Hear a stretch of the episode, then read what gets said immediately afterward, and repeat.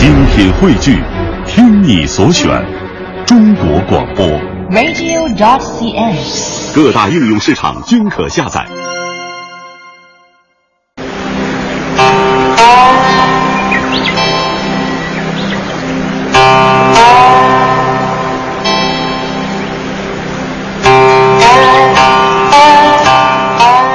各位听友好，欢迎您收听今天的孔子学堂节目。那么今天的节目呢，仍然我们请来了北京大学中文系的副教授陈永超先生。陈老师您好，你好，嗯，那我们在上一期的节目当中啊，一起了解了商汤用仁德之心臣服了呃天下诸侯和百姓，最终呢消灭了夏朝荒淫无道的昏君夏桀，建立了商朝的故事。那么如果大家稍微了解中国古代历史啊，就可能知道我们常常把商朝呢也叫做殷商。那陈老师，这个称呼是从何而来呢？这个称呼的来来历啊，也是这样的。前面我们说到，陈汤建立了商朝之后呢，完定都于亳。嗯但在后来的几百年当中呢，由于各种原因啊，呃？比如说是因为这个自然灾害啊，或者说是有一些这个外外族的这个压迫啊等等，前后搬了五次都城。三百年当中四迁都哈。对，这后来到了一个叫盘庚的这个帝王当政的时候呢，嗯他把这个这个首都迁到了现在的殷这个地方，就是现在的河南安阳。嗯而且以后来的两百多年那个商代的历史呢，就没有再迁都了，所以人就叫殷商，殷商。嗯，那么殷商虽然出现在公元前一千多年哈，可是它呢却是中国早期文明的一个萌芽时期。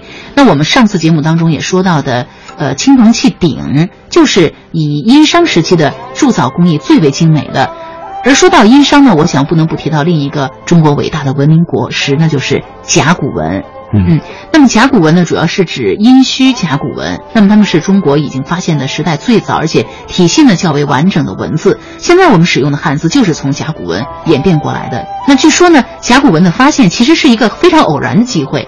对对对，嗯这个甲骨的发现确实是很有一些传奇色彩。嗯尤其是在清代末年，大概在一八九九年的时候吧，当时在清朝廷担任国子监祭酒，也就相当于现在中央教育机构的最高长官了。嗯叫王懿荣的，呃，他呢得了疟疾，派人呢到中药店去买了一些这个中药嘛。这王懿荣这个人是很有学问的，嗯他专门研究古代经史文字之学。因为是教育机构的最高长官哈。对对对。嗯结果呢，他在中药里面发现有一味叫龙骨的药品上有有一些刻画的符号，嗯这个由于他有这个文字学的基础吧，他就觉得这个不像是一般的刻画，像是一种很原始的古代文字。嗯然后他就派人从药店里面买了很多这样的龙骨来排列研究，啊，他还从里面认出了好几个常用字，比如说像日月山水啊这样的字。嗯更有意思的是，他认出了几个商代帝王的名字。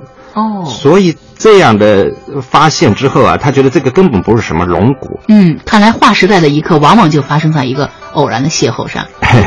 对，那么王懿荣的这个发现呢，在社会各界就引起了巨大的轰动。嗯，从此这个甲骨文字变成了这个考证历史、这个探求这个探求古代文字起源的一个非常重要的学术材料。嗯。一直延续到今天。嗯，可以说王懿荣的这个发现对我们的文明史和中国文字史都做出了非常巨大的贡献。下面呢，我们就通过一段录音来详细了解一下甲骨文和甲骨文化。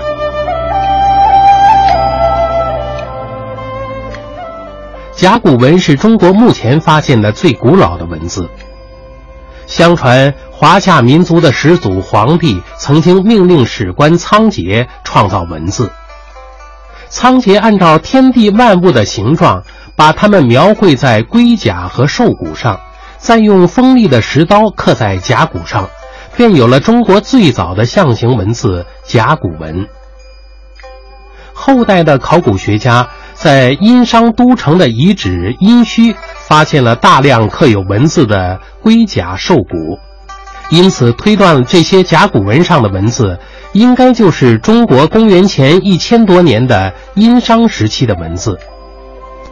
据相关史书记载啊，商代的帝王非常迷信。他们在祭祀、打猎、出征的时候呢，都要用龟甲和兽骨来占卜一下是吉利或是不吉利。占卜之后，就把当时发生的情况和占卜的结果刻在龟甲兽骨上，并作为档案材料由王室史官保存。除了占卜刻词外，甲骨文中还有少数记事的刻词，内容不仅包括当时的政治、军事、文化、社会习俗等，而且涉及天文、历法、医药等科学技术。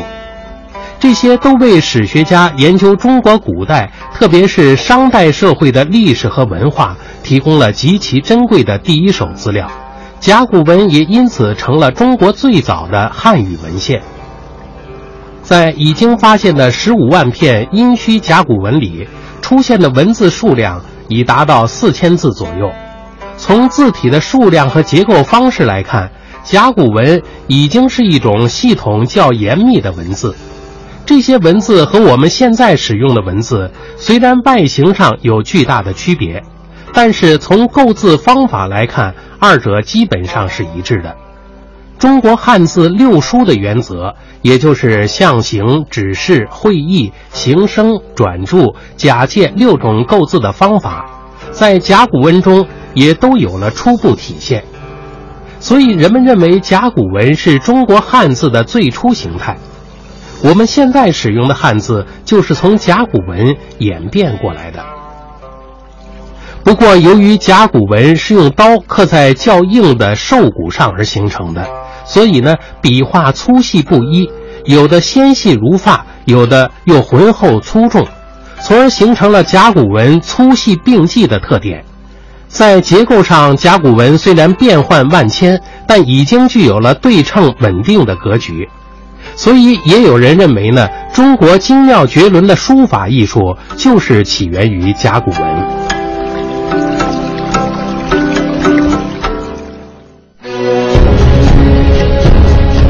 瑰丽恢宏的经典传奇，千载流传的东方智慧，孔子学堂先秦历史传说系列正在播出。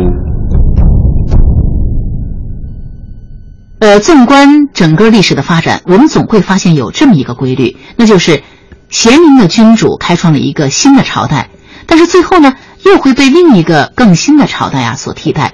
这也就是朝代的更迭，是历史发展的一个规律。就像大禹开创的夏朝，到了夏桀的手里就衰败灭亡了；同样的，商汤建立的商朝呢，到最后也出现了一个和夏桀一样昏庸无道的君王。这就是历史上非常有名的商纣王。啊，这个说起这个商纣王，也是一个非常有名的暴君暴君对，哎，他跟这个夏桀非常相似啊，凶狠残暴，荒淫无度，而且他也有了很多美女，最著名的他的妃子就是妲己，嗯，苏妲己，对，然后呢，他还更加这个荒淫了，那他除了酒池肉林之外，还这把宫中的男男女女都都赤身裸体在里面跑来跑去的，过得非常这个荒淫无度，荒淫无度的生活。那所以呢，我们也用“酒池肉林”这个成语呢来形容生活非常的奢侈，呃，纵欲无度。对，嗯，那么商纣不仅生活奢靡，而且还十分的残暴。在他执政的期间啊，还发明了一种叫做炮烙的这种酷刑。对，嗯，这个酷刑是非常惨无人道的。据说呢，在行刑的过程当中啊，通常的说法呢，就是用炭火把一个铜做的柱子烧得非常烫，让这个犯人呢在上面爬，爬着爬着你烫的不行了就掉下去，掉下去呢就掉在火堆里，这样就会就会烧死啊。所以这个刑罚被认为是这个酷刑的一种代表。嗯，商纣的种种暴虐行径肯定是天理不容的。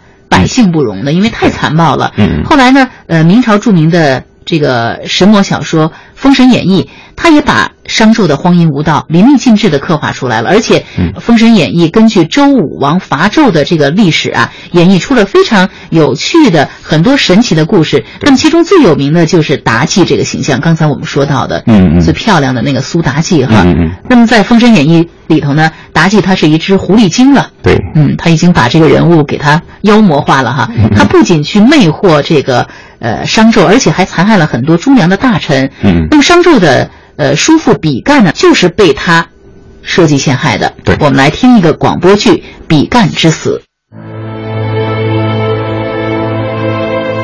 商朝末年，纣王昏庸无道，他大兴土木，强迫奴隶为他修建宫殿。还建造了一座高高的摘星楼，取名露台。商纣王在露台上面与妃子妲己、喜妹二人寻欢作乐，夜夜笙歌，甚至他将国都改名为朝歌。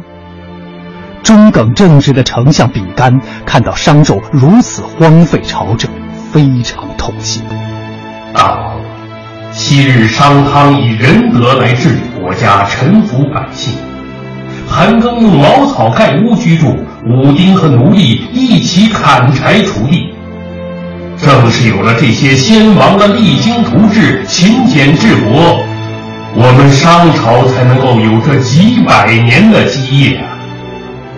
如今大王你酒池肉林，沉溺于美色，不理朝政，这样下去，迟早是要亡国的呀！叔父，你的话我都懂，我以后注意就是了。你下去吧。来，美人，我们喝酒。大王，你也喝，喝呀！大王，昨天我学到一个本领。爱妃，你会什么本领啊？我呀，能够肉眼辨认出孕妇腹中的胎儿是男还是女。哦，真的吗，爱妃？来人，给我抓一百个孕妇来，让爱妃当场检验。大王，你看，那些先抬左腿的孕妇腹中所怀的是男孩，先抬右腿者的腹中所怀。就是女孩，姐姐是真的吗？我不信。我也不信。不信，那把这些孕妇肚子破开，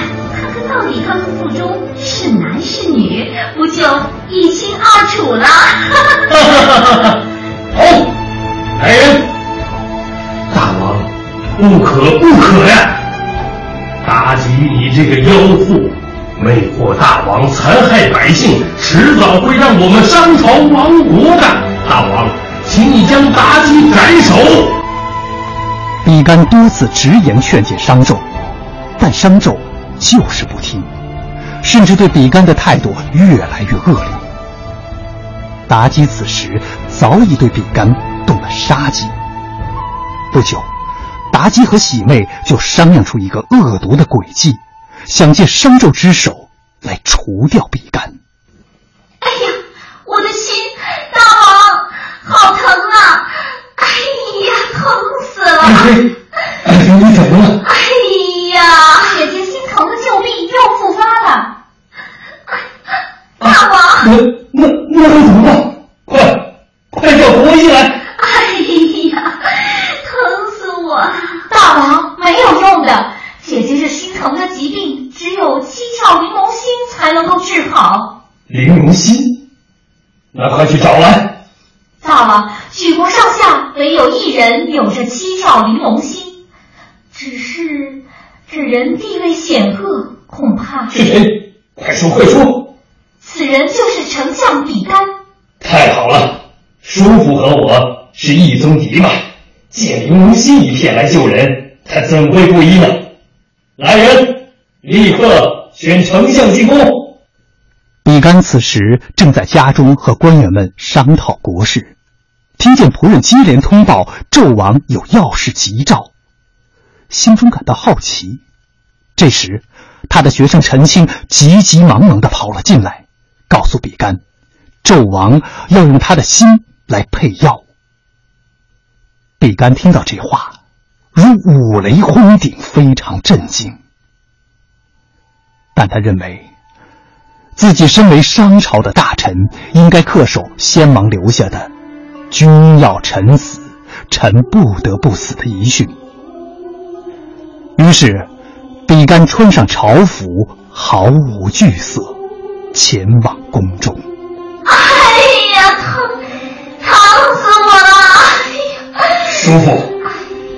今日皇后旧病犯，想借你的一片七窍玲珑心一用。如果能治好皇后的病，我可是重重有赏啊！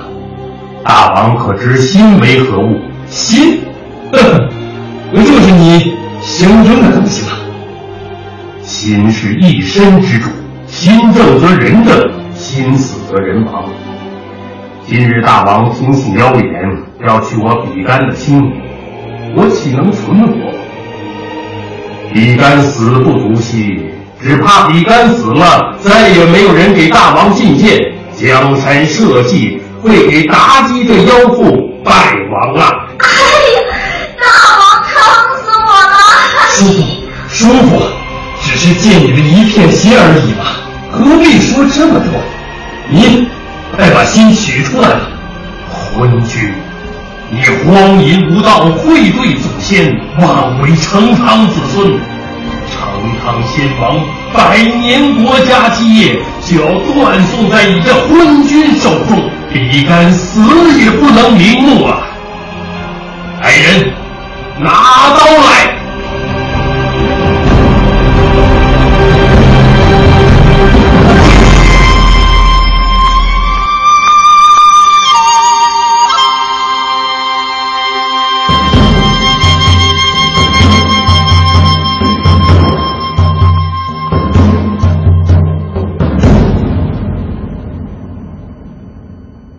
播剧里面的比干之死啊，我们都听了听了一个大概哈。其实我们如果参照《封神演义》里面来看的话，那这还有一些更神奇的一些说法。嗯，就是比干在自己摘下心来之后啊，他还没有马上死去。嗯，所以据说呢，他得到了神人姜子牙的一个一道灵符啊，只要看到一个卖菜的农妇，假如这个农妇说没有心也能活。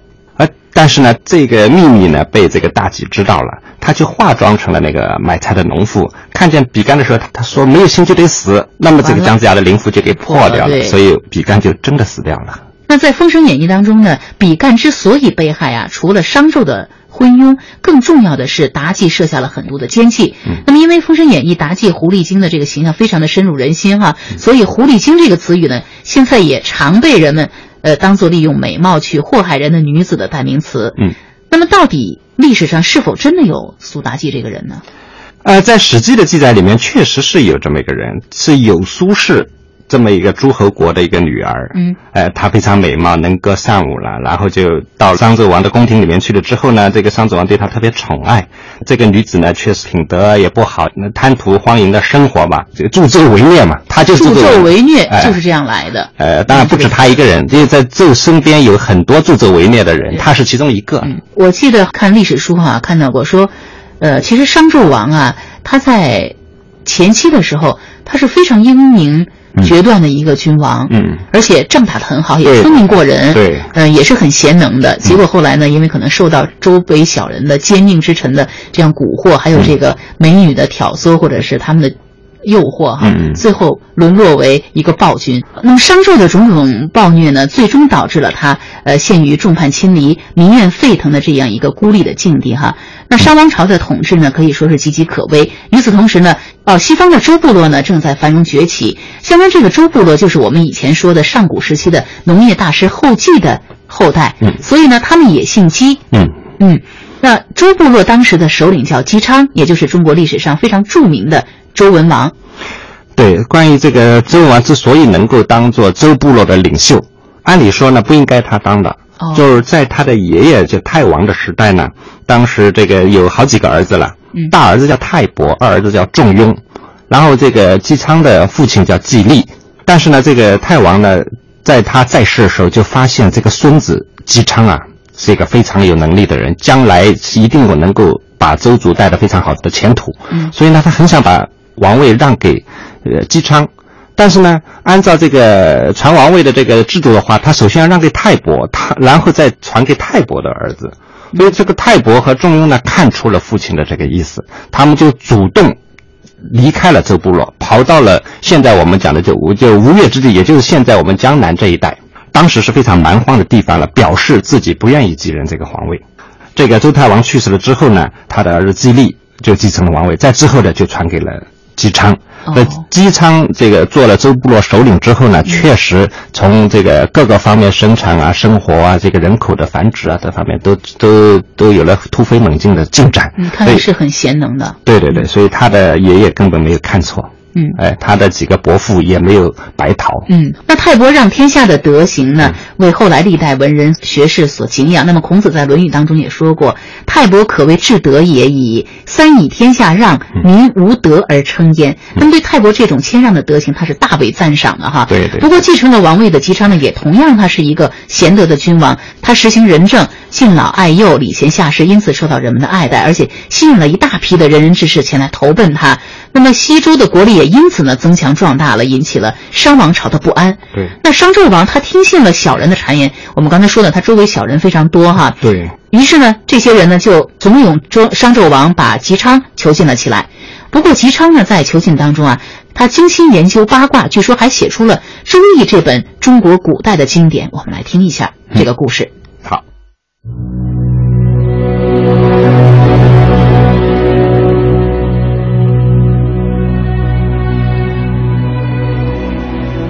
王居而演《周易》。商朝末年，商纣王昏庸无道，不仅整日沉溺于声色，还滥杀无辜。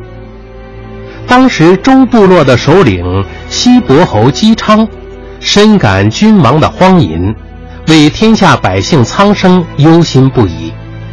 因此，姬昌广施仁德，礼贤下士，赢得了人民的拥戴。昏庸残暴的纣王却听信谗言，认为姬昌试图谋反，于是便将他囚禁在当时的国家监狱有里城。姬昌被囚禁在有里城中，一关就是七年。商纣王使出了种种野蛮手段，对他进行侮辱和折磨，不仅每天让姬昌挑土造城。甚至将姬昌的大儿子杀害后做成肉羹，逼着姬昌吞食。姬昌面对商纣的种种折磨，敢怒不敢言，于是他专心研究八卦，以消除纣王的戒心。他将上古帝王伏羲所创造的先天八卦改造成后天八卦，并推演成六十四卦象，提出了刚柔相对。变在其中的观点，并最终在狱中完成了千古不朽的著作《周易》。《周易》简称《易》，也被称作《易经》，包括经和传两部分。经部用作占事，其文字部分是对相应卦象意义的解说和人事吉凶的判定，而传部呢，是对义的理解和对《周易》文词内容的阐释发挥。周易以占事的形式推测自然和社会的变化，内容几乎涵盖了人类社会的全部内容，因此被誉为群经之首、诸子百家之源，是中华民族智慧的结晶，也成为东方文明发展的根本和源头。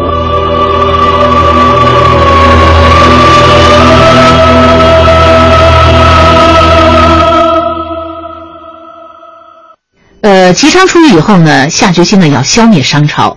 他一面继续取得这个商纣王的信任哈，一面呢又励精图治、访贤任能，为最终消灭商纣呢进行了充分的准备。那么在姬昌众多的贤臣当中呢，最有名的我们都知道就是姜太公姜子牙了。呃，那么到底姜子牙是怎样被周文王发现的呢？他又是怎样帮助周文王和周武王打败了商纣的呢？明天我们继续跟您一起聊。好，听众朋友，再见。再见。